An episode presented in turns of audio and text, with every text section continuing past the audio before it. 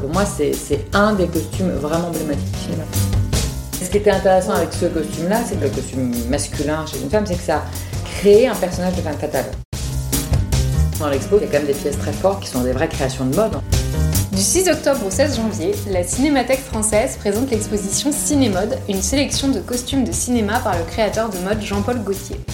Il y réunit des créations qui lui ont donné envie de devenir couturier, qui ont inspiré certaines de ses collections. Profession costumière zoom sur certaines de ses pièces pour les analyser avec les créatrices de costumes, comprendre ce qui les rend aujourd'hui encore inspirantes et d'actualité. Je suis Céleste Durand et j'ai le plaisir de retrouver aujourd'hui Alice Cambournac, qui était également mon invitée pour le troisième épisode du podcast, c'était en octobre 2019. La créatrice a notamment signé les costumes de La prière et fête de famille de Cédric Kahn, Divine de Ouda Benyamina, Les Sauvages, la série de Rebecca Zlotowski. Bienvenue Alice. Salut Céleste Ravie de te retrouver. Bah ouais, moi aussi alors pour cette interview, tu as choisi de nous parler d'un costume de la sélection Jean-Paul Gaultier pour cette exposition Cinémode. C'est un costume qui est dans Morocco. Euh, et puis aussi de nous parler plus largement de l'évolution du rapport entre mode, costume et réalisme. Tout à fait. Pour donner un peu le programme. et du coup, bah, je te propose de commencer par parler de euh, Morocco, euh, qui s'appelle aussi Cœur brûlé en VF. À ne pas confondre avec la série de TF1. Exactement, dont on pourra parler dans un autre épisode. Ou pas. Ou pas. Euh, donc ce, ce costume, c'est un smoking euh, qui est signé euh, Travis Benton. Mhm. C'est donc un film de Joseph von Sternberg, Morocco. Et c'est le premier film du duo allemand von Sternberg et Marlène Dietrich aux États-Unis. Ils avaient déjà tourné ensemble, bien sûr, en Allemagne. Et c'est leur premier film à Hollywood, mhm. tout à fait. et la comédienne, d'ailleurs, on en parlait, ne parlait pas anglais quand elle a tourné ce film. Elle a appris tout son rôle en phonétique, ce que je trouve quand même assez incroyable. Bon, elle ne parle pas tant finalement dans le film. Non, mais elle, parle, elle parle un peu français aussi. Les Allemands sont très très bons en langue, hein, d'une manière mm-hmm. générale. Euh, en termes d'accent, ils sont assez bons. Et dans le film, elle interprète une chanteuse de cabaret euh, désabusée qui part travailler au Maroc. Et ce smoking, c'est le second costume dans, la, dans lequel on la voit dans le, dans le film. C'est un costume de scène qu'elle porte euh, pour son premier show dans le club qu'il a embauché. Donc, est-ce que tu peux commencer déjà par nous, nous décrire ce costume? Bah oui, bien sûr. Bah, surtout, c'est un costume, je vais vous le décrire, mais c'est quand même je sais pas pour toi, mais quand tu penses à Marlène Dietrich, euh, pour moi, enfant, mm. c'est vraiment l'image que tu as d'elle. C'est euh, cette photo en noir et blanc. Il y a une photo très, connue où elle est assise sur un fauteuil avec les jambes croisées, euh, mm. avec, son, avec son, son haute forme et son truc. Donc c'est vrai que c'est quand même un, peut-être le costume le plus emblématique de Marlène Dietrich. Et puis on y reviendra après pourquoi aussi ça a eu un tel impact. Un costume de scène a eu un tel impact aussi sur la société, mm. parce que c'était vraiment le cas pour le coup pour cette pièce-là. Alors écoute, bah, c'est un, c'est un costume trois pièces. Voilà, euh, un complet, comme on pourrait dire. Euh, pantalon, euh, donc elle a un pantalon taille haute, la large jambe fluide, voilà, avec cette petite bande de satin qui est assez caractéristique sur le côté qui cache les coutures. Elle a, elle a une veste. Alors, c'est pas vraiment. Enfin, c'est un genre de, smoking là, ce qu'elle a là, mais le smoking, c'est un. L'histoire du smoking, c'est un petit peu plus long que ça, mais là, elle a comme une veste queue de pie avec le revers en satin, enfin qui est une veste queue de pie d'ailleurs. Elle a un gilet, je sais pas s'il est croisé, on voit pas bien, euh, qui est genre écru ou blanc. Elle a une chemise plastron, comme ça se faisait avec le, plastron là, qui, tient, euh, qui maintient la chemise euh, de manière un peu rigide. Elle a un col cassé, col smoking cassé, et un nœud papillon, un chapeau claque, c'est-à-dire un haut de forme qui se qui se remonte avec les ressorts ou qui s'aplatit comme une crêpe.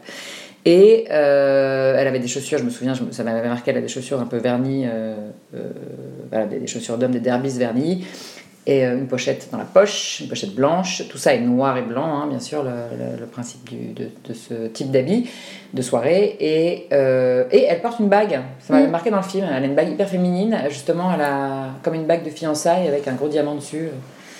Oui, qui est le, pour le coup le seul accessoire très féminin qui dénote oui, vraiment. Enfin, qui, euh, Et, euh, et c'est vrai que c'est une image très très très emblématique. Euh, qui contraste d'autant plus qu'elle a une espèce de visage poupon mm. assez doux avec ses grands yeux de biche etc et que surtout elle, elle non seulement elle emprunte en fait c'est la première fois au cinéma qu'apparaît une femme en pantalon mm.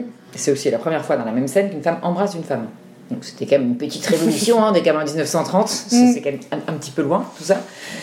Et euh, ce qui est assez extraordinaire, je trouve, dans cette tenue, parce que moi c'est une image forte, comme on peut en avoir de Marilyn, ou comme mm. euh, des espèces d'images clés comme ça de l'histoire du cinéma, c'est ce mélange, effectivement, c'est cette puissance qui se dégage du mélange masculin-féminin. Ouais.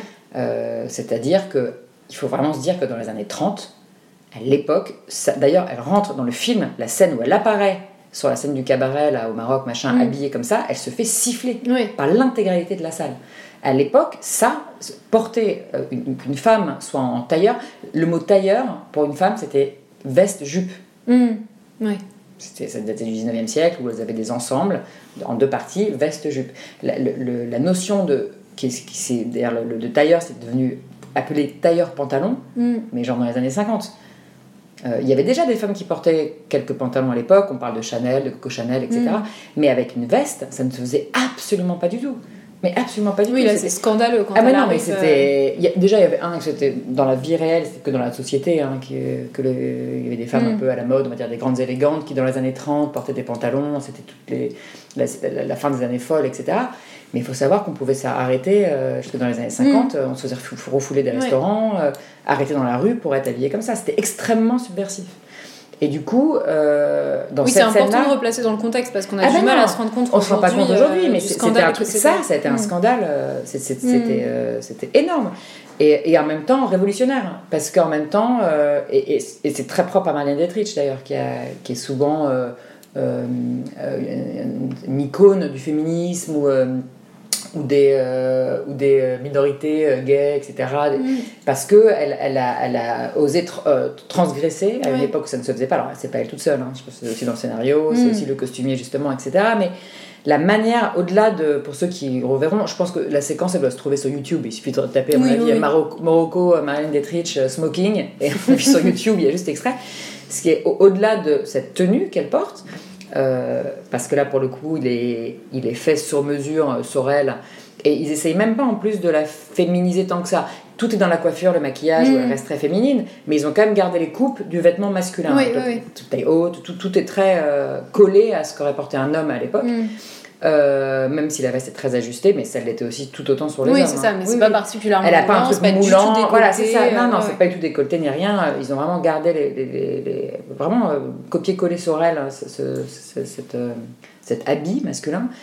Et, et au-delà de l'habit, c'est l'attitude qu'elle a dans la, dans la scène. Mm. C'est incroyable, de nonchalance. Elle, elle, débarque avec une main dans la poche, elle fume de l'autre, mm. elle s'assied avec les jambes écartées euh, sur une rambarde, euh, elle, drague des mecs en leur balançant des petites roses au visage. Oui, il y a vraiment un jeu de rôle. Mais, mais, qui est fait exprès. Voilà, c'est une volonté de, dans ce film-là de raconter ça, en fait, mm, mm. si tu veux. Et ça a été extrêmement révolutionnaire au moment où c'est sorti. Ça a, été un, ça a fait un scandale retentissant. Et évidemment, euh, c'est devenu un peu à la mode dans la. Pas de porter des smokings, mais en tout cas que les femmes se mettent un pantalon, etc.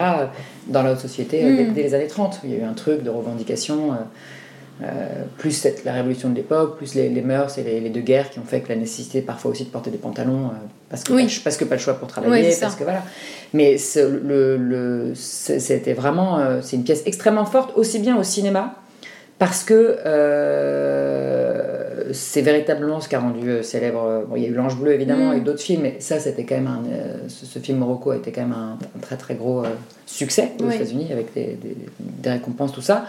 Et surtout, ça, c'est, un film qui, je, pense, au-delà du chef-d'œuvre, parce que c'est vraiment considéré euh, comme un chef-d'œuvre, euh, voilà, euh, le costume, pour le coup, a joué un double rôle à la fois dans l'histoire. Mm. Dans l'histoire, c'est ça qui fait qu'elle fascine les hommes qu'elle débarque avec cette espèce d'assurance, cette nonchalance, euh, dans, des codes qui ne sont pas censés être les codes féminins de désir, parce qu'elle est censée être là quand même pour entretenir la galerie mm. et, se trouver un riche protecteur. Hein, on revient quand même un petit basique hein, derrière, derrière tout ça, voilà, on est quand même sur une petite basique, euh, un petit basique. Et du coup, elle, elle bouleverse ça à l'écran, donc c'est déjà un choc, euh, machin. Mais en plus de ça, par rapport à l'époque, ça, ça, a eu une influence par rapport à l'époque et sur des générations futures, hein, même aujourd'hui encore, c'est un symbole.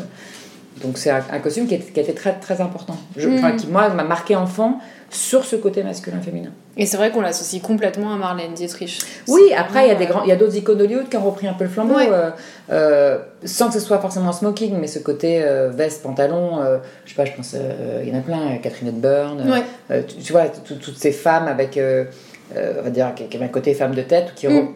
et, et, qui sont extrêmement féminines pour autant. Mais je, je crois que c'est à cette époque-là, au moment de ce, ce, costume-là, là, de, de Marlène Dietrich, qu'est un peu arrivé euh, ce, ce terme de femme fatale. Ouais.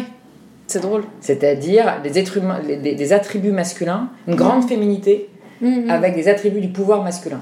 Et à l'époque, les attributs du pouvoir masculin, c'est effectivement, en tout cas en, en- en grande partie, la- une attitude physique, Ouais, c'est-à-dire, ouais. Jean McCarthy a une espèce d'assurance, une, une Oui, manière une façon de se d'occuper tenir, une façon d'occuper euh, l'espace, une façon de parler, une façon d'appréhender les hommes, Mm. euh, voilà, comme une espèce de cam- camaraderie, tout ça.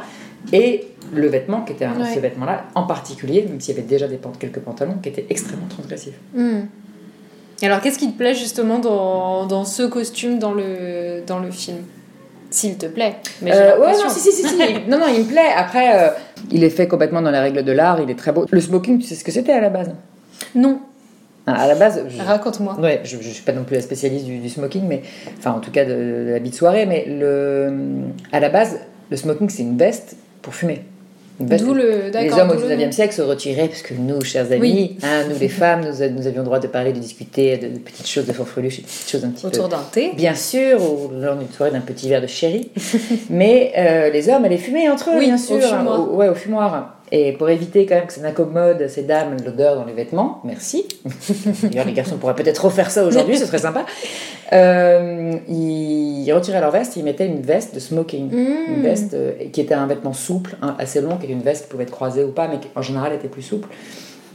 Et qui était Donc, ils prenaient l'odeur du tabac voilà. Après, ils l'enlevaient enlevaient en sortant, voilà. Ah, Après, l'habit de soirée comme ça, euh, c'est-à-dire euh, la sobriété du noir, du, du noir et blanc, avec, avec autrefois, c'était d'ailleurs, on n'appelait pas ça un smoking, mais c'était une queue de pie. Euh, Ouais. elle- elle- d'ailleurs, c'est une queue de pie hein, dans le film. Mm, hein. mm. Euh, aujourd'hui, un smoking, c'est une veste. Enfin, c'est une Ouais. veste, c'est pas une veste en, en- en queue de pie. Et le smoking aujourd'hui euh, tient aussi du fait de, sa, de son rebord en satin que ce soit sur les coutures, sur le côté qui cache la couture, ou sur le, ou sur le, re- le- le revers de la, du col de la veste, c'est le, le contraste entre le mat et le, et le brillant, qui caractérise principalement le smoking. Et la ceinture aussi ou pas forcément? Alors la ceinture, c'est encore différent, c'est encore une autre histoire, mais il y a tout un truc entre le smoking, le tuxedo, euh, le tuxedo américain, euh, c'est Ah, encore autre chose. La ceinture, c'est un dérivé, enfin, c'est après, c'est la version smoking en veste-pantalon, la version plus moderne du, du- de, de l'habit de soirée, qui est Mm. devenu un smoking euh, contemporain, avec euh, effectivement le, Oui, moi je vois cette ceinture. il n'y a avec plus de col cassé, de oui, le col euh, cassé est plus forcément là, Ouais. la, la chemise est plus forcément complètement plastronnée, elle l'est encore, mais voilà, avec le- les, les grosses ceintures très larges en satin, euh, c'est une, une évolution Mm. du smoking, mais qui à l'origine était une veste de fumoir pour les hommes, C'est drôle. et qui Ah, s'est démocratisée et qui est devenue un espèce d'uniforme de soirée Hmm. qui a remplacé ce qu'on appelait l'habit, l'habit de soirée, enfin voilà. Ouais. Et qui est composé de trois pièces forcément, enfin de plusieurs Mm. pièces, mais Oui, en ça, tout cas c'est forcément gilet, bases. pantalon, veste. Là, le, le costume trois pièces, c'est un truc qui est arrivé au XVIIe siècle et c'est après ça a évolué, mais euh, pour arriver à cet habit de soirée spécifique du smoking qui est uniquement noir et blanc avec, avec du, du, du brillant et du mat, Hmm. c'est ces deux textures-là, en tout cas impérativement. Euh, voilà, là ça l'était déjà à l'époque, mais. euh, et il y a le haute forme, euh, voilà, le haute forme ça a disparu aussi, bon là on est dans les années 30. euh, et c'est assez drôle d'ailleurs, ce, ce chapeau Oui, justement qui est vrai un chapeau est claque jamais porté. avec qui est un chapeau claque et je- dans, dans la scène juste avant d'arriver elle, le- elle Oui. une pichenette d'un air complètement désinvolte pareil une espèce de symbole de pouvoir euh, une espèce c'est quand même assez violent quand Oui, ça puis la nonchalance dont une espèce parlais. de nonchalance qui contraste avec parce qu'elle reste incroyablement féminine et Mm. désirable Et d'ailleurs, quand même, la scène juste après, elle revient sur scène dans un alors très dénudé c'est ce que, ce que euh, j'allais dire voilà n'empêche euh. qu'elle apparaît dans ce vêtement d'homme hmm, euh, et elle suscite le désir de tout le monde des femmes non Ouais. des hommes comme des femmes hmm, hmm, hmm. C'est ça aussi qui est très révolutionnaire. Et après, Ouais. elle embrasse cette figurante, etc. Mais il y a, c'est, surtout ça. Elle suscite à la fois l'admiration, le désir, et elle se fait d'abord huer. Oui, oui, c'est en fait, ça que la change vraiment au société fil du numéro. extrêmement choquée. Et en fait, elle, euh, voilà, pour être finalement devenir un objet à la fin. euh, voilà, de Mm. désir absolu, euh, Ouais. où elle conjugue, elle subjugue à la fois dans sa féminité et Mm. dans sa, Ouais, son- dans sa virilité aussi. ouais. Et effectivement, deux secondes après, elle apparaît sur scène, euh, complètement surréaliste, en, en, en body et mini short noir Oui. avec un boa en plume, où elle vend des pommes, Mm. euh, telle Ève qui tend euh, la pomme Ouais. à Adam. Euh, C'est très drôle quand même ce retournement. oui, de- et tout est hyper arrondi. Mm. Tout dans sa manière de tendre, de, de bouger les bras, le corps. euh, C'est une espèce de symbole de, de, pin-up à la moitié dé- dé- dénudé, euh, Ouais. complètement improbable. Donc euh, voilà pour la, la force de ce costume qui Mm. du coup, en tant que juste simplement de costume de film, euh, a eu un impact très fort euh, artistiquement sur nous, enfin sur les spectateurs et tout ça, au film propre, mais aussi dans, pour des générations. C'est devenu un bout de vêtement qui est devenu un symbole. Mm. Euh, c'est quand même fou, le pouvoir parfois d'un vêtement, quoi. C'est devenu un symbole euh, d'une lutte, euh, d'une transgression, mm. d'une émancipation, d'une, tu vois, d'un début de féminisme à travers le monde, quoi. C'est fou. Juste, avec un, juste par l'apparence d'un vêtement.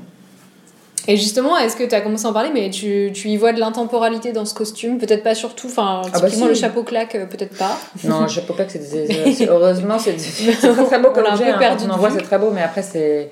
Oui, non, ce n'est pas sur un objet peut-être très pratique.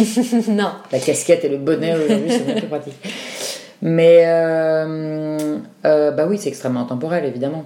De toute façon, le vêtement masculin euh, alors, je ne suis pas non plus une spécialiste, je ne vais pas faire un déroulé de l'histoire du vêtement masculin, mais euh, ce concept de trois pièces, euh, tu vois, de, de, pantalon, veste et gilet en dessous, mm. qui est devenu justement au milieu du XXe siècle, pour beaucoup le gilet a été abandonné, et pour se simplifier en juste tailleur, pantalon. Mm. Euh, c'est un truc, c'est une silhouette qui est, tu vois, qui a, ouais, qui doit avoir 3 ou 400 ans, enfin, qui date du XVIIe siècle, même mm. si les, les, les, vestes ont changé, quand, à un moment donné on mettait pas de pantalon, on mettait des culottes avant de mettre des pantalons, etc. Ça reste quand même une, une silhouette extrêmement reconnaissable parce qu'elle est très structurée. Mm. Après, elle est structurée différemment. Aujourd'hui, euh, le costume il a évolué aussi. Les, les, vestes des hommes sont très courtes en ce moment. Euh, tout est très étroit, etc. Mm, alors que dans les années 80 jusque dans les années 2000, c'était des vestes très larges, tu vois, les, les, ouais, les, ouais, les pantalons, hautes, Donc euh, c'est un, un, costume qui est en, enfin on joue sur les proportions. Oui, c'est en, perpétuelle euh, évolution. Le, le, smoking, enfin pas le smoking, enfin le smoking aussi d'ailleurs, mm. mais le, le, tailleur, on va dire, est en constante euh, évolution. Et chez la femme, le tailleur pantalon est toujours un symbole, est toujours un espèce de, pareil, une espèce d'évolution. Euh, bien sûr, qu'il a, ça s'est démocratisé avec Saint-Laurent, mm. qui en 66 a sorti son euh, tailleur euh, pantalon et qu'au début a choqué tout le monde. Et en fait, très vite, ça s'est emparé de. Tu vois, c'est devenu un. Un, oui, très adopté, désir, oui, et, et, adopté, etc. Dans les années 70, énormément aussi. et c'est possible dans des couleurs, voilà, mm. plein de couleurs. Oui, après c'est devenu un peu l'emblème de la working girl. Après, dans les années 80, 80. Les années 80 c'est devenu l'emblème de la working girl totale pour, pour tomber un peu en désuétude Enfin, ça l'est toujours, hein, mais par mm. exemple, le tailleur jupe, qui quand même pendant était vraiment le, le, le, la base du, du, vêtement féminin quand même mm. extrêmement longtemps. Aujourd'hui, le tailleur jupe, euh, c'est un truc un peu désuet. Oui, il y a un côté un peu ringard. Bah oui, ça, ça fait, ça fait ringard, un peu étriqué, un, peu, un peu mm. d'adam. On dirait ça, ça fait un peu d'adam. C'est un truc qui est totalement passé de mode. Mais il faut se dire que le, costume pantalon, je parle même pas du smoking comme ça, je parle juste d'un costume pantalon, euh, pour les femmes, par exemple, aux États-Unis, ça a été autorisé par le Sénat dans les années 70, en politique, mm. mais officieusement, c'était extrêmement interdit. Et la première fois, c'est en 93 qu'une femme en politique aux États-Unis hein. est apparue en pantalon. En pantalon et en veste, en 93. Donc c'était hier, quoi. Donc c'est encore très récent tout ça. Mm. mais légalement aussi, je crois que chez nous, euh, ça a été statué très très tard en France qu'on puisse travailler en pantalon. Ça ne se fait euh. pas, ça ne se, fait, ça ne faisait pas, on ne peut pas peut-être pas. Et je crois que dans les textes de loi, il y a toujours d'ailleurs une petite mention qui dit que euh, tu n'es pas, enfin, tu peux travailler en pantalon quand tu es une femme, sauf si euh, le métier euh, exige l'inverse, qui n'a non, mais fait aucun sens. C'est complètement fou. Après, ça rejoint toute la question du masculin-féminin. Mm. Alors, il y a Gauthier, effectivement, euh, qui, qui, qui l'invité cette exposition, et lui, il a vraiment touché à ça. Ouais, oui, c'est pas un hasard qu'il ait choisi. Non, en, fait, pas du tout. mais, mais, c'est une vraie question, le masculin-féminin dans le costume. Mm. on oublie qu'il y a eu des périodes dans, l'histoire du costume où, où les codes ce qu'on appelle aujourd'hui encore des codes euh, qui appartiennent au féminin ou au masculin, le maquillage, le truc, les, les détails. Euh, sous Henri III, euh, tu vois, l'époque des mignons, etc., ce qu'on appelle les mignons, les hommes étaient surmaquillés, mm. hyper précieux avec des fanfreluches partout. Les Romains se maquillaient, les Romains portaient. Enfin, c'est très cyclique, mm. c'est très épuré, la mode masculine, c'est très épuré de tous ces détails et de choses pour devenir quelque chose d'assez sobre, etc., au 19e siècle. Oui, donc c'est quand même très récent dans même si on pense à, ouais, même si on pense au 18e où le mec était poudré avec des mmh, perruques, les mouches, les machins, des fanfreluches partout, les couleurs éclatantes, des bijoux, des... Mmh. tout ça aujourd'hui. Des culottes bouffantes. Ouais, mais tout ça, tout ça aujourd'hui, c'est des, ouais, des détails dans tous les sens. Tout ça aujourd'hui, c'est des, des attributs qui, nous, qui paraissent féminins, mais qui n'ont pas toujours été. Ouais tu vois, qui n'ont pas toujours été. Alors le maquillage, euh, aujourd'hui, il y a plein, plein de jeunes dans la rue aussi. Euh, ouais, si tu regardes aujourd'hui qui, se maquillent, oui, ou qui sont vachement plus féminins ou vachement plus. Mm. Il y a, mais parce qu'on est aussi à fond dans la notion de, de genre. Ouais. Maintenant, le, côté genré, là, depuis quelques années. La notion de fluidité. La notion de fluidité, depuis quelques années, euh, après des années où mm. c'était la mode d'être androgyne, maintenant c'est la question de genre. Mm. Donc les garçons, beaucoup plus de, garçons s'autorisent à. à J'en ai vu un jupe l'autre jour dans la rue, à porter du rose, du machin, des, des choses qui étaient par le vêtement attribué à la femme. Mm. Aujourd'hui, voilà, on est dans ces trucs-là, et tant mieux, c'est une autre évolution qui s'amorce, on va voir où ça va aller. Mais... Oui, c'est chouette, c'est une manière de bah justement s'approprier les codes comme on en a Comme dans les années 60, euh, tu vois, comme dans ces, comme dans ces années-là.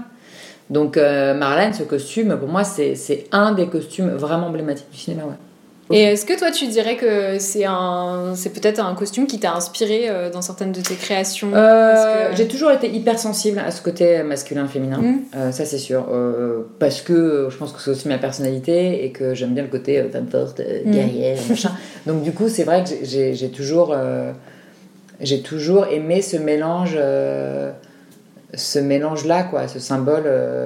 Euh, je sais que c'est un peu fou, inconsciemment, qu'on soit obligé d'attribuer des, des choses liées à la vérité pour faire une femme forte. Mais je vais repenser à un truc Titanic, par exemple. On a tous des images de Titanic en tête.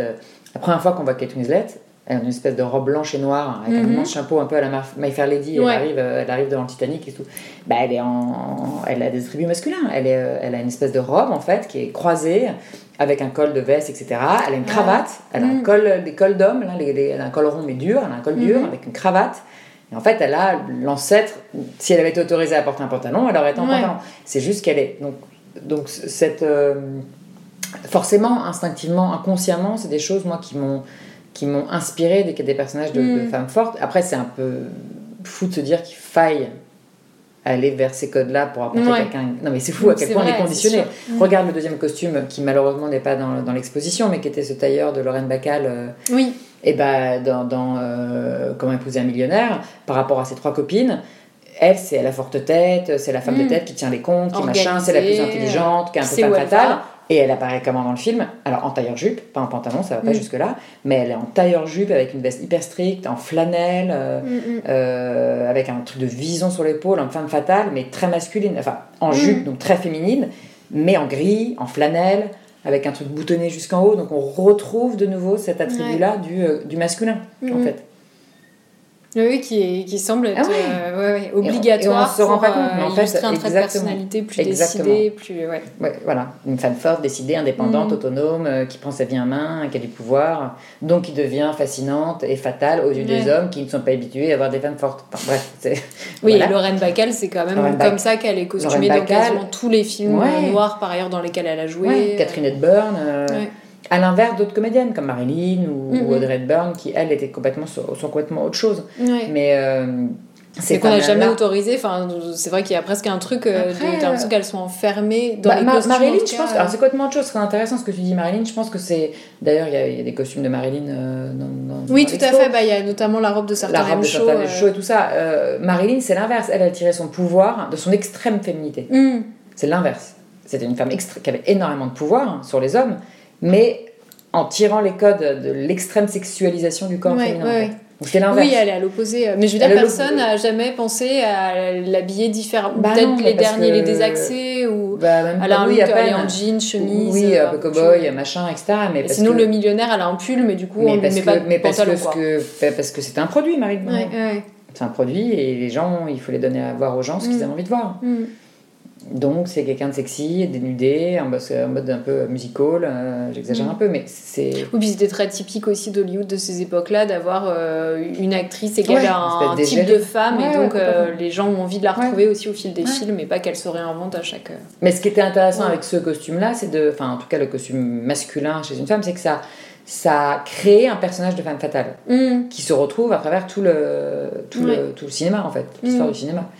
C'est vrai. Et c'est ce qui est drôle quand même dans le film, on en parlait, mais c'est que justement Marlène Dietrich, pour le coup, c'est juste après elle revient et elle est euh, complètement dénudée. Euh, donc elle, pour le coup, elle a le droit de...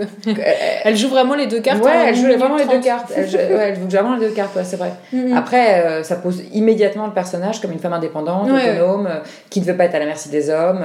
D'ailleurs, sa première vraie scène de dialogue, c'est... Elle, parle de ça. Elle dit mm. Je ne crois plus dans les hommes, je ne crois plus en eux, personne, aucun homme ne pourra m'aider. Voilà, et oui, ça, pose, ça raconte ça. mais, mais ça se raconte ça parce que c'est aussi, euh, on est en 1930 mm. et que c'est vraiment aussi euh, la fin des années folles et c'est, enfin, on est encore dedans, mais c'est aussi, euh, ça, c'était déjà dans, dans les tuyaux, enfin, au niveau sociétal. Mm. Déjà oui, des, des transgressions, les garçons, la, mode des garçons, les cheveux mm. courts, voilà, c'était déjà quelque chose qui était là, quoi. Tout à fait. Et alors, je te propose de parler un peu de Travis Bunton, donc, euh, qui a créé ce, mhm. ce costume. Euh, donc, pour donner quelques éléments biographiques, euh, il est né au Texas en 1894. mais en fait, dès qu'il avait deux ans, sa famille a déménagé à New York. Donc, c'est là où il a grandi. Il avait une grande sensibilité artistique. C'est drôle parce que j'ai lu qu'il faisait. Il était en école d'art, mais en fait, il, il, peignait des. Dessinait des nus et en fait, il leur ajoutait tout le temps des bijoux, des vêtements. Ah, parce que... Ah donc, on l'a encouragé à faire du stylisme. Et de là, il s'est mis. Donc, bon, ça a été interrompu par la Première Guerre mondiale où il était sous-marinier, donc euh, rien à voir, mhm. a priori. et ensuite, il a été styliste pour des stars de Broadway, des femmes de la haute société. Et son coup d'éclat, c'est qu'il a fait euh, la robe de mariage de Mary Pickford quand elle a épousé Douglas Fairbanks, qui à l'époque était euh, l'équivalent d'un mariage royal. Quoi. Exactement. donc là, il est devenu très célèbre et il est parti à Hollywood. Voilà, en 1925, il a fait The Dressmaker from Paris euh, pour Paramount. Et après, cinq il a... ans avant, 5 ans avant euh, Exactement. Et après, il a habillé beaucoup de stars, donc bah, Marlène Dietrich dont on parlait, Carole Lombard, euh, Claudette Colbert, mm. Clara Beau. voilà, et c'est drôle parce que j'ai lu une anecdote sur Clara Beau qui était vraiment une, une, star de ces époques-là qu'on a un peu oublié, mais qui était très jolie et vraiment emblématique de ce look justement de la garçonne. Et en fait, elle accessorisait tout le temps au dernier moment ses, ses costumes, ce qui je pense est un cauchemar pour un créateur de costumes, tu nous diras. Mais donc elle faisait des petites surprises en fait et hum, elle rajoutait des énormes boucles d'oreilles, des colliers, enfin des trucs au dernier moment. Elle participait à la création. Voilà, sans le prévenir et ah vraiment juste avant de, bah, de filmer, de tourner. Et hum. donc il lui avait fait une robe très épurée, il lui avait dit s'il te plaît, euh, tu, pas. tu la touches pas, ça marche vraiment comme ça. Euh, et, euh, et il voit les roches le soir et puis elle avait une énorme boucle d'oreille. Il dit mais je t'avais dit et tout et elle, et elle lui a dit elle a vraiment joué l'idiote et elle lui a dit euh, mais mon chéri tu m'avais dit euh, ne mets pas une paire de boucles d'oreilles. Alors j'en ai mis juste une. Et ça lui cassait complètement évidemment la silhouette, qu'il avait imaginée. Ça n'avait pas de sens par rapport au personnage voilà. Et alors Marlène Dietrich il a eu quelques soucis avec elle aussi parce que euh, notamment bah, on en parlait mais quand ils se sont rencontrés pour Cœur brûlé c'était leur première collaboration et en fait elle parlait pas anglais. Donc elle disait pas un mot pendant les essayages donc ça le déstabilisait bah beaucoup et en fait il a compris ensuite que c'était pas un truc de personnalité mais qu'elle ne comprenait pas, euh, voilà, il a adoré faire des costumes pour elle, mais il disait que euh, sa personnalité le poussait à faire des excès. Et par exemple, elle, elle adorait les plumes et elle voulait tout le temps qu'il rajoute des plumes. Elle a souvent des plumes dans ses trucs, ça pas. voilà, elle avait un petit sur les plumes, je pense. C'est trop drôle. Euh, et puis voilà, et après en fait il est parti euh, de Paramount en 1936, il avait des, des problèmes d'alcoolisme et en fait son assistante c'était Edith Head qui est devenue vraiment une, star, du costume, et qui a essayé de le couvrir longtemps, qui venait le chercher en voiture le matin, qui l'emmenait au studio, qui essayait de camoufler et tout, mais et il a fini par se faire euh, virer et après il a alterné entre freelancing et stylisme jusqu'à la Ça c'est une grosse différence aussi avec l'époque d'aujourd'hui, c'est qu'à l'époque hum, il travaillait pour des studios. Oui tout à fait. Dire, les, les créateurs travaillaient pour des studios alors qu'aujourd'hui tout le monde est en free. Enfin, ouais, ouais, c'est ça. Déjà en France, on n'a pas la culture des grands studios, déjà. Mm. Et euh, mais c'est vraiment une espèce d'un.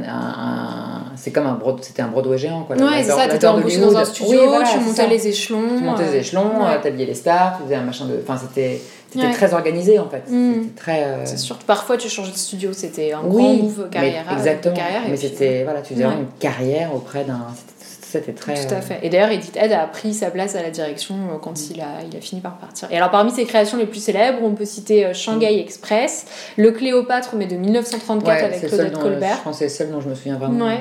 Le procès Paradine, La lettre d'une inconnue, Ange, qui est aussi avec Marlène Dietrich, Serenade à 3 de Lubitsch, il a pas mal travaillé avec Lubitsch. Euh, donc voilà pour Travis Benton et je me demandais si euh, justement toi il y avait d'autres de ces costumes que tu aimais Non, bien. a- non j'ai que- pas vu grand chose honnêtement. Enfin, dans, dans les films, j'en ai certains que j'ai vus, mais je honnêtement, je m'en souviens pas. Il y en a un dont je me souviens parce que je l'ai vu jeune à l'époque. Il y a encore des cassettes vidéo, des Tout petits enregistrements. euh, Quand ça passait à la télé, ouais, ciné, ouais. ciné machin là, sur le câble avec les, toutes les chaînes en Oui, les ciné plus, ciné, ciné machin, ouais, exactement. et ciné classique Mm. exactement. Et je, c'était le fameux Cléopâtre dont tu as parlé. Et je, je, je garde un souvenir, euh, à l'époque je trouvais ça génial, mais c'est vrai que j'ai re-regardé là, euh, les- Mm. hilarant quoi. Bah, parce qu'en fait c'est complètement musical, Oui. Euh, avec des robes, euh, des espèces de robes hyper belles, mais genre Mhm. très haute couture, mais genre voilées, avec la jambe complètement dénudée, dont une robe, je me souviens, qui ressemble en fait énormément au costume de la princesse Leia euh, Ah, dans c'est Star drôle, Wars, dans quand Star elle- Wars. quand elle est quand elle est Prisonnière. prisonnière, exactement, avec des espèces de, de voiles, avec les jambes dénudées. Et, et, euh, effectivement, c'est Cléopâtre, euh, Cléopâtre en mode un peu musical, avec des Mhm. robes lamées, euh, complètement fendues, euh, qui montent la moitié des seins, la moitié de la hanche, enfin, absolument pas réaliste. Je, je ne crois pas que Cléopâtre à l'époque était en robe en lamé à paillettes, hein, je, je, Tu crois? Je suis pas sûre, à moitié nue, en mode moulin rouge. Euh, Mais c'est vrai que c'était une grosse production de l'époque. C'était tous ces fantasmes euh, un peu péplum. Exactement, c'est euh, tout, cette- tout cette, tout cet âge-là. Et, euh, et ce qui est intéressant dans le costume à cette époque-là, c'est que c'était très, c'était très théâtralisé en fait. mm. Aujourd'hui, on est dans l'ère du réalisme, etc. Mais à l'époque, tout était très carton-pâte. En fait, on passait du théâtre tout d'un coup au cinéma. Donc, Ouais. euh, Oui, c'était euh, un art quand même encore assez nouveau. oui, donc c'était très studio, décors de carton-pâte, des costumes euh, qui n'ont absolument ni, enfin, ni queue ni tête dans le sens où, voilà, c'est- vraiment des pièces de théâtre Mm. filmées en fait. Mm. Un peu, j'exagère un peu, mais c'est- donc des costumes qui ne sont pas forcément réalistes, mais qui sont. Euh, si on reprend Morocco, là, dont on parlait il y a- deux minutes, euh, les autres costumes qu'elle a dans le film, elle est euh, en truc vaporeux, hyper chicos, machin. Elle est au Maroc, elle a pas une thune. Enfin, Ouais. c'est- pas crédible deux secondes. Il fait 40 degrés dans tout le film. Et elle est en mousseline, en dévoré de soie et machin, Mm. avec des trucs improbables, hyper chic, euh, des trucs asymétriques, super travaillés, avec des plissés dans tous les sens. Enfin, c'est ça- pas Oui, possible en ça fait. n'a pas de. Oui, mais, on se pose pas ça la question. suscitait le une désir fa- et puis, aussi. Et puis c'est une fable, on se pose pas la question Ouais. en fait. C'est à cette époque-là, le costume au cinéma, c'était aussi une manière de véhiculer euh, alors, la mode d'un créateur, quand c'était Mm. des créateurs de mode qui, qui faisaient les costumes, qui signaient les costumes, et aussi, ou aussi de euh, susciter le désir chez les femmes. mm. Euh, D'ailleurs, on en avait parlé la première fois. Dans les années 30 encore, les hommes euh, venaient avec leurs propres, les acteurs, hein, certains acteurs venaient avec leurs propres costumes. Oui. Les studios n'habillaient que les femmes. Mm, mm. Donc euh, tu t'appelais Clark Gable, hein, tu signes ton film, tu signes pour jouer un rôle on te demande de venir habiller comme le rôle. Donc tu te démerdes, tu fais tes costumes. Par contre, la femme, oui, les actrices, on les habillait parce que c'était euh, un tel objet de désir pour le public Mm. et ça lançait des modes. Oui, et- avec des enjeux même. des euh, enjeux énormes économiques derrière. en Ouais, fait. ouais, avec des enjeux économiques derrière. Donc le vêtement était très important. Ça pouvait influencer la mode de Mm. toute la société pendant six mois, machin, etc. Et puis donc- et les gens allaient au cinéma, euh, c'était des grands spectacles si tu veux. Ouais. Donc euh, Oui, Donc, on était, en fait, le but c'était de faire rêver. oui, c'est ça. Euh, et c'est pour ça qu'ils ont tous, des- elles ont tous, dans ces années 30, 40, quand tu regardes les coiffures, c'est des coiffures des années 30, 40, c'est pas du tout Mm. des coiffures d'époque euh, 18e ou époque Cléopâtre. Mm. C'est, tout est, tout est, tout est, euh, est très théâtralisé et très créatif, Ouais. mais au goût, du, au goût du, de l'année où ça a été filmé en fait. Oui, c'est vraiment une rencontre entre l'époque contemporaine Ouais. du film et l'époque qui Oui, c'est carton-pâte, quoi. il y a un côté, euh, Mm. le technicolor. Enfin, c'est- c'est- Ouais. Oui, Donc, puis ce c'est Cléopâtre-là, euh, grand spectacle. C'est ce Cléopâtre-là, euh, qui n'est absolument pas réaliste. Tout fait carton-pâte, le décor, les trucs, c'est génial. Pour le regarder, c'est très drôle. Euh, c'est, elle a des robes incroyables. Mm. Et encore, c'est en noir et blanc. Donc on se rend pas compte. Mais c'est pareil, même dans Morocco. on- on- le costume Oui. en noir et blanc, c'est encore autre chose. Moi, une fois au tout début, j'ai fait un, court-métrage en noir et blanc qui était tourné en pellicule. Je peux te dire, c'était un truc. Parce que le truc auquel on pense pas. C'est technique, hein. Mais c'est-à-dire les couleurs. Ouais. Tout est en gris et noir. En blanc et noir, donc en gris. Donc comment tu rends une belle nuance de gris Mm. à l'image? Un gris foncé, un gris sombre, un gris qui va briller, un, un faux blanc, un blanc gris, un blanc. Donc en fait, si tu veux, tu t'aperçois que les couleurs criardes, genre des, des oranges ignobles Mm. ou des, je sais pas, ou un violet, qui vont donner des hyper beaux hyper joli, ouais. Ouais. Et t'as un outil, tu. tu... Non, bah non, bah moi je me souviens que j'avais testé. Non, bah non, moi j'avais testé. euh. hein, J'avais testé. Je me souviens à l'époque, je prenais des photos en noir et blanc de Mm. tissu et je regardais qu'est-ce qui ressortait le mieux, Ouais. qu'est-ce qui machin. Eux à l'époque, je pense qu'ils avaient l'habitude. Mm. Je, je pense que la plupart des costumes des films en noir et blanc, surtout Oui, des trucs un peu comme ça, si on les voyait en couleur, s'ils étaient exposés qu'on les voyait ouais. en couleur, je pense qu'on serait surpris. Parce qu'à mon avis, les trucs seraient mais multicolores. On avait fait un hors-série avec euh, Céline Darzatian qui, qui, a fait sa thèse sur le, le les costumes des années 20 et qui m'en parlait et qui me disait qu'en effet, quand on voit les costumes, c'est très laid parce que c'est beaucoup de bah, beaucoup d'orange, beaucoup de marron, bah, enfin des, des, teintes et on imagine pas, Je me souviens de parce que je me souviens bah, je, me souviens d'un bleu turquoise, un peu couleur des masques, des masques qu'on met tous chirurgicaux là, qu'on met sur le visage. Et qui en fait c'était très beaux bleus, des très beaux gris. C'est drôle, ouais. Tu vois, et je, pense que la plupart de ces costumes, si on les voyait en vrai, on se dirait mais c'est ignoble. Ce serait un assortiment de couleurs horrible et surtout avec des matières parce que du coup tu compensais par de la brillance, du matirage, tu vois, des, Oui, en plus donc. en plus de ça, des, parfois des satinettes, des trucs, des. Donc ça c'est assez drôle, on s'en rend pas compte, mais c'est un le noir et blanc, c'est encore un, autre procédé. L'arrivée de la couleur, euh, ça a aussi révolutionné. Euh, euh, tout, enfin, de manière générale, les départements artistiques, enfin, mm. au cinéma. Et alors, dans cette exposition ciné-mode, euh, on a regardé ensemble donc, les, les, costumes qui ont été sélectionnés par Jean-Paul Gaultier. Et on a parlé plein de, plein de choses avant l'interview, et notamment, on, on, avait pas mal parlé de comment épouser un millionnaire, parce qu'en effet, il y avait un, un, tailleur euh, porté par Lorraine Backel, donc un, costume mm. euh, avec une jupe, qui devait être dans l'exposition, qui finalement n'y est pas. on a parlé de Belle de Jour aussi, avec les costumes d'Yves Saint-Laurent, et un trench notamment en vinyle, qui est assez culte aussi, porté par Catherine On en revient là, hein, toujours la veste, le trench, le côté masculin. Ouais, ouais, très masculin. Très ceinturé, très strict, très mm, structuré. Oui, femme, femme, femme, forte. Femme forte. Et, et, tu disais justement, enfin, tu me disais que tu avais été frappée par bah, l'esthétisme de ces costumes-là dans Comment épouser un millionnaire et, Belle de jour, et puis bah, du mépris, en fait, vraiment clair du réalisme, que c'était vraiment pas l'enjeu dans ces films-là d'avoir. Euh, c'est vraiment les années 70 hein, qui ont apporté une forme de. On s'est mis à s'intéresser à faire des films qui soient. Euh, euh, véridiques en termes historiques, mm. tu vois, des ports de véracité, etc on culmine avec les années 90 où euh, tous les acteurs, les actrices, personne n'était maquillé. Euh, euh, je, disais, je rigolais tout à l'heure en parlant de la vie rêvée des anges, mais, mais tu vois, c'est cette époque où il fallait absolument, il fallait être dans le vrai du vrai, tu mm. vois ce que je veux dire Oui, jusqu'au détail. Jusqu'au détail, jusqu'à être même limite négligé, le cheveu sale, et mm. ça c'était vraiment les années 90 avec les époques grunge, mais mais c'est vrai que c'est quelque chose, ce réalisme au cinéma et dans le costume, c'est quelque chose qui est apparu assez tard, par les années 70, avec toute après de la nouvelle vague, etc. Mm. C'est arrivé avec la nouvelle vague en fait, mais après avec toute l'expérimentation euh, des films des années 70, euh, notamment aux États-Unis et en France aussi, on s'est mis à s'intéresser à ça. Avant ça, déjà beaucoup de films étaient des films de commande, c'était des films de grand spectacle comme on dit, l'époque des studios en mode euh, Technicolor, tu vois, et c'est ce qu'attendait le public. Le public n'était pas éduqué à voir autre chose. Mm, mm.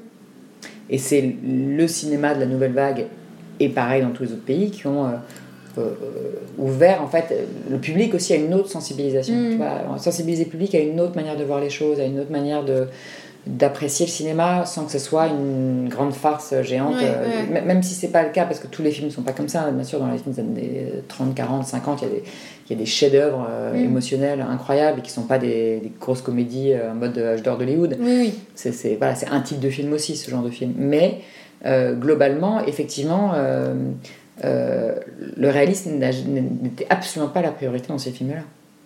C'était une adaptation d'une époque, d'un mm. sujet, d'un moment, mais adapté au goût du jour euh, de l'époque où ça a été tourné, du moment où ça a été tourné, si tu veux. Donc, euh, tu vois, on avait parlé la première fois d'Auto n'importe le vent, où elle a des, des coiffures complètement années 30 en fait. Euh, pas du tout pas du tout 19e. Et les mm. couleurs, pareil, tout est très. En fait, il y a une esthétique très années 30. Scarlett, enfin, je veux dire, ce film-là serait tourné aujourd'hui, probablement qu'on serait dans, une imagerie, et enfin, dans, dans une colorimétrie très différente et dans une esthétique très différente. Hmm. Euh, et probablement que les films historiques aujourd'hui, les films d'époque qui sont tournés aujourd'hui ou depuis 15 ans, bah, peut-être dans 30 ans, on se dira, oh là là, ça fait très années 2000, 2010. sûr. Les coiffures, regarde, elles sont quasiment pas coiffées, elles ont des franges. Hmm. Parce que voilà. Oui, en fait, je crois que c'est plus fort que nous. Enfin, nous aujourd'hui, il faut que les films soient, il faut que les costumes soient tous patinés, il faut que ça ait l'air vieux, il faut que les hmm. vêtements soient, soient patinés, et que rien n'ait l'air propre, neuf pour faire. Alors que, ce qui est vrai, on est dans ce truc-là d'aujourd'hui, mm. tu vois, des, couleurs assez sourdes, un peu vieillies, machin. Alors qu'il bah, y avait des mecs qui avaient des vêtements neufs à l'époque, au 19e siècle. Hein. Il y avait des, femmes qui avaient des robes criardes.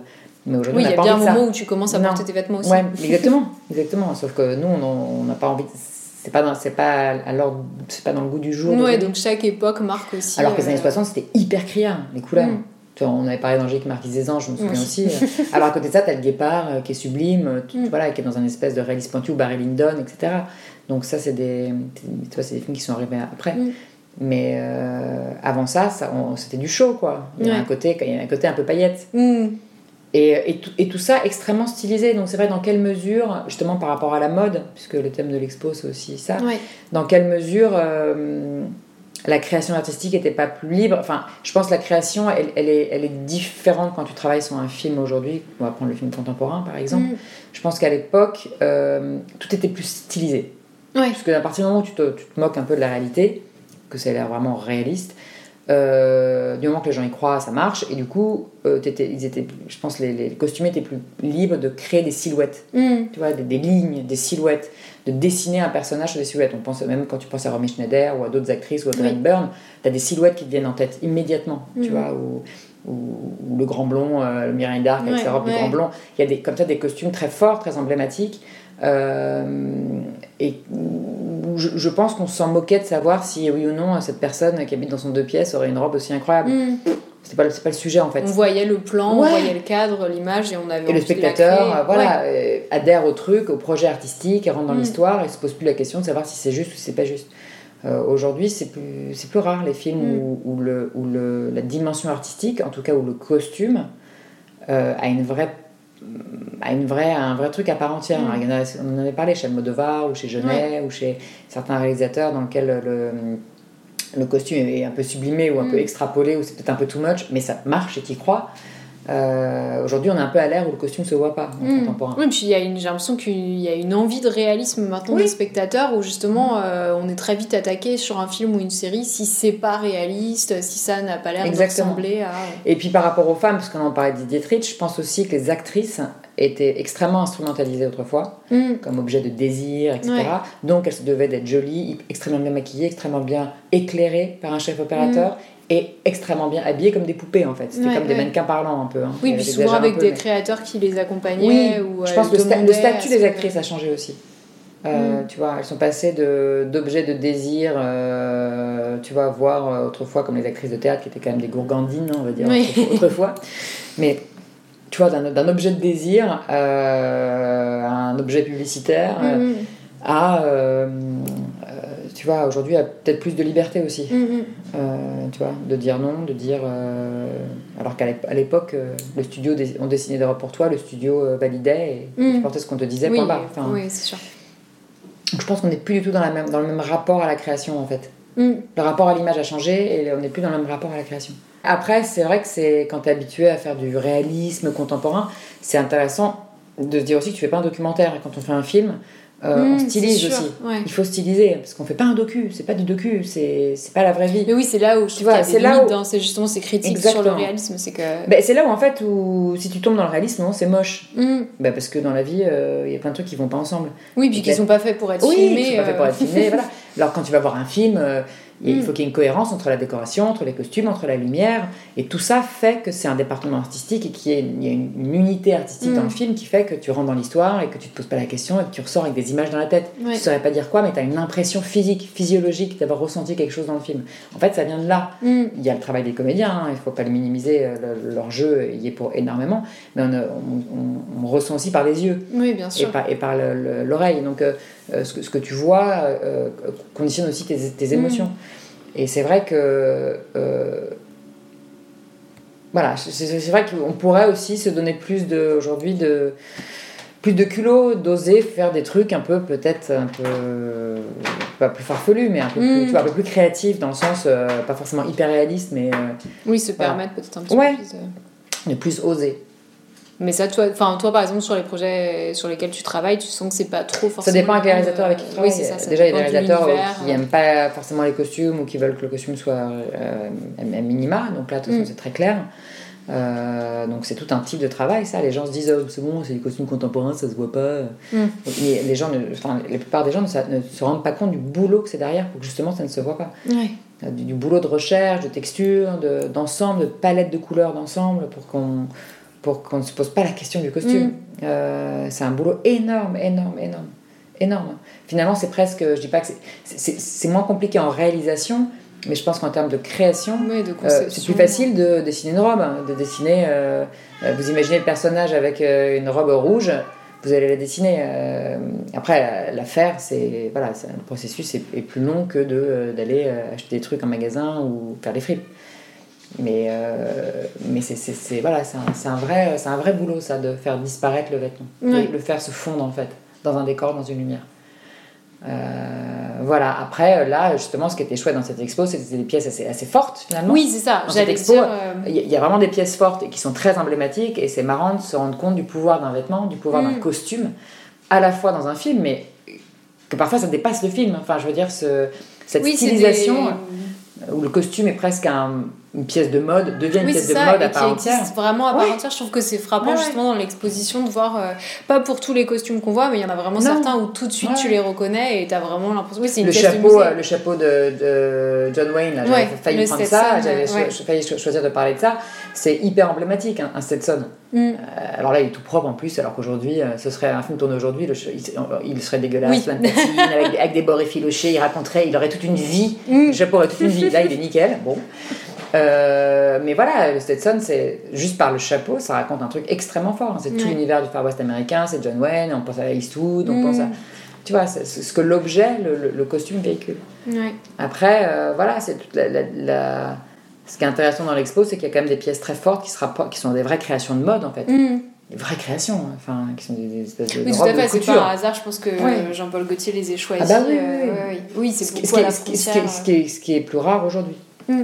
Dans le contemporain, d'avoir cette liberté-là, de se dire, euh, je vais faire un trench en vinyle ou en cuir noir. euh, euh, tu, non, mais Ouais, tu vois, c'est ouais. ça, on devrait pouvoir avoir cette liberté, ou l'argent pour le faire, parce que c'est- Mm. après, il y a aussi une histoire de budget. Mais, euh, mais là, la dans ces costumes-là et dans ces moments-là, la frontière entre la mode et le cinéma, elle est. C'est pas du tout les mêmes métiers, mais effectivement, les- ces, costumes de, ces costumes de film deviennent presque des pièces de. sorties de leur contexte, si Mm. tu les regardes juste, ce qui est le cas dans l'exposition, et il y en a certaines, c'est des pièces de mode. Mm. Ça, oui, de- ça devient un objet de ça, mode. de les voir ça devient euh, un objet de mode. complètement en fait. sortis de leur oui, contexte. et- sans un corps dedans, sans un Ouais. personnage dedans qui parle, qui s'anime, euh, qui raconte une histoire, de prendre juste le vêtement. Mm. Euh, Oui, tu vois, ce, ce trench, ce trench de Catherine Deneuve dont tu parlais, là, en cuir, etc., euh, en vinyle, c'était en vinyle, Ouais. ça.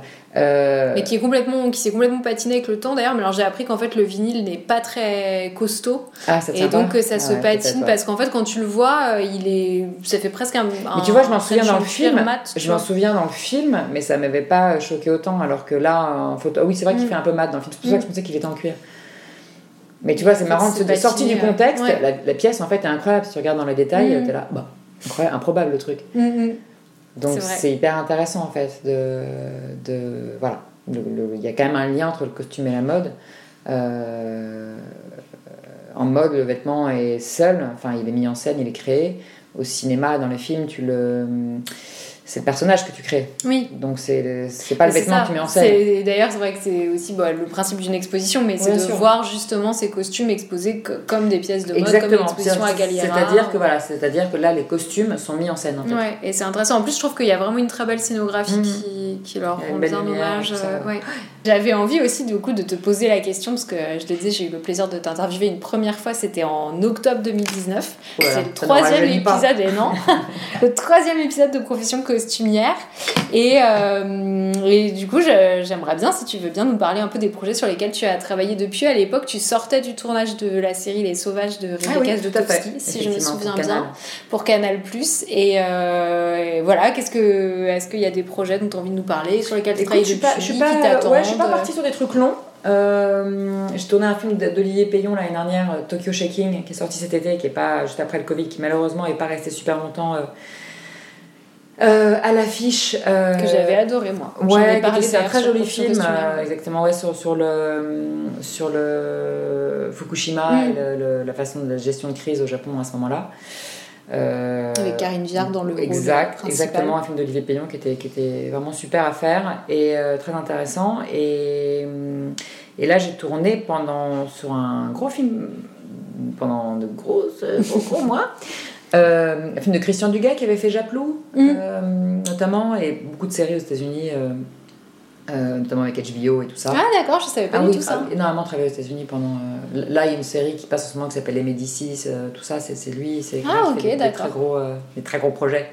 Il est plutôt habitué aux, aux énormes équipes à l'américaine. Mm. Et là, on a fait un, on a tourné un film, un grand film, une grande fresque familiale sur qui se passe dans le monde de l'équitation avec Mélanie Laurent et Pio Marmaille, euh, entre autres, et Carole Bouquet, et Danny Houston et tout ça sur le, le monde des courses et du trot et c'est un passionné de chevaux. Donc ça, c'était très intéressant de s'immiscer là-dedans et de devoir euh, créer une casaque d'écurie, enfin de voilà des, des, des casaques, euh, de créer toute une écurie et de et de rentrer dans, dans ce monde très particulier. Oui, avec des codes vestimentaires, Ouais. j'imagine. Oui, oui, alors c'est- par très contre, c'est très réglementé. Aussi, euh, ouais. réglementé. Les motifs, les couleurs, les trucs, t'as pas de choix. Mm. Il y a un bureau des couleurs, il y a un bureau des motifs. Ah oui. Ah ouais, ouais. Mais de, de qui?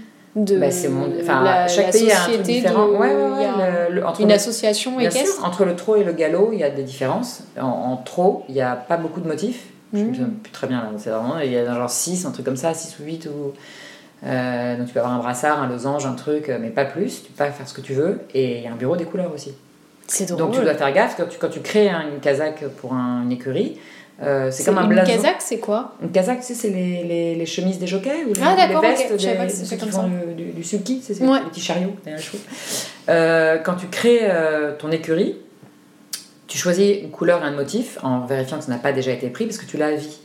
C'est comme Ah un oui, blason. il faut pas se tromper. Non, donc la couleur de ta toque, c'est-à-dire la petite casquette qui se met par-dessus le casque, ou, ton, ou ta chemise, Mhm. euh, il faut que la combinaison des couleurs déjà soit une combinaison autorisée et que et qu'avec les motifs, ça n'ait pas été pris par quelqu'un d'autre. Ce qui doit pas être évident parce que ça a l'air euh, Ah bah, il y en a pas limité. Ouais, alors après peut-être qu'il y a, des, peut-être qu'il y a des, des écuries qui, Qui rendent à un moment, Ouais, qui ça. ferment, et Qui- puis du qui coup c'est qui disponible machin, à pense, nouveau. ouais. ouais. Donc voilà, c'est différent à chaque pays, euh, sur chaque pays. C'est pour ça que les motifs. C'est euh, drôle, ok. Donc tu vois, c'était encore tout, tout un système, un univers différent à découvrir. Et là, je repars sur le film de Cédric Kahn. Trop bien. Ouais, Donc avec qui tu va. avais travaillé, on en parlait au début sur euh, la prière, fête de famille. voilà. Et euh, qui là n'a rien à voir, est une comédie euh, un peu grassante. D'accord. Euh, non, très chouette et voilà qu'on va tourner, enfin qu'on commencera à tourner en janvier, donc je vais bientôt attaquer ça.